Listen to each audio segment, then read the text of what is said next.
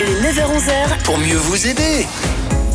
Nouvelle année, nouveau conseil avec euh, notre spécialiste en, en la matière, Sandrine Lamont avec nous. Bonjour euh, Sandrine. Bonjour. Vous êtes avocate euh, conseil pour les syndicats chrétiens et aujourd'hui avec vous, on prend le domaine du droit du bail et en particulier eh bien travaux de rénovation, modification. On va mettre notre bleu de chantier. Oui, quand nous sommes locataires parfois, on a envie d'apporter une modification, une rénovation à notre appartement, à, à notre maison que nous louons puisqu'elle appartient à quelqu'un.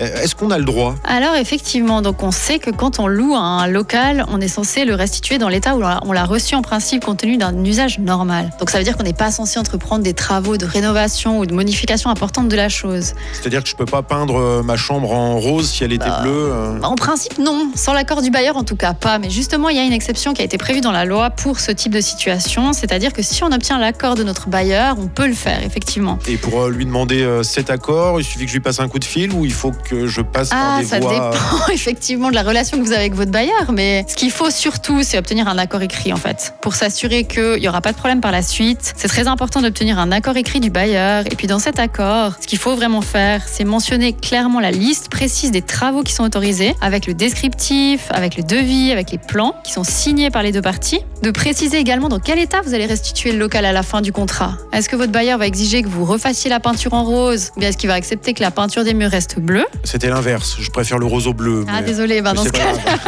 dans cas-là, l'inverse. Et puis également de savoir si, compte tenu de l'investissement que vous, en tant que locataire, vous avez fait dans, votre, euh, dans cet appartement, est-ce que le bailleur va devoir vous indemniser d'une certaine manière, d'une espèce de plus-value que vous auriez réalisée en fonction des travaux que vous avez euh, concrétisés dans cet objet, en fait? Ouais, C'est-à-dire que là, bon, la question de la peinture, ça va pas apporter une plus-value, mais si on change le type de chauffage, ça, ça Mhm. peut être une plus-value, hein, Voilà, un chauffage plus efficace, plus économe. Oui, exactement. Alors le chauffage, ça peut déjà des gros investissements, effectivement. C'est pourquoi on préfère prévoir déjà le principe de la plus-value dans une- un accord écrit antérieurement aux travaux, afin que euh, quand on termine le contrat, bah, tout soit clair et puis on n'ait plus qu'à appliquer les modalités de l'accord, en fait. Et ça, il existe, euh, Sandrine, une lettre euh, officielle? Et non, malheureusement, si ça existait, euh, ce serait simple. Mais non, c'est vraiment au cas par cas. C'est des négociations entre les parties. Puis il faut vraiment bien se faire conseiller, surtout pour le calcul des plus-values, parce que c'est des calculs assez techniques. Donc par rapport à ça, vous pouvez vraiment sans autre vous adresser aux syndicats chrétiens qui vous conseilleront sur les montants que vous pourrez demander en cas de, au terme du bail, en fait. Petite précision, si le bailleur, à la fin euh, du euh, contrat de, de location, même si la rénovation, la modification que j'ai effectuée à l'appartement ou à la maison apporte une plus-value, mais lui, il n'en veut plus, je dois Ouais. refaire. Alors effectivement, ça c'est quelque chose que le bailleur devrait préciser aussi avant de réaliser les travaux. C'est-à-dire que s'il exige qu'à la fin, il veut que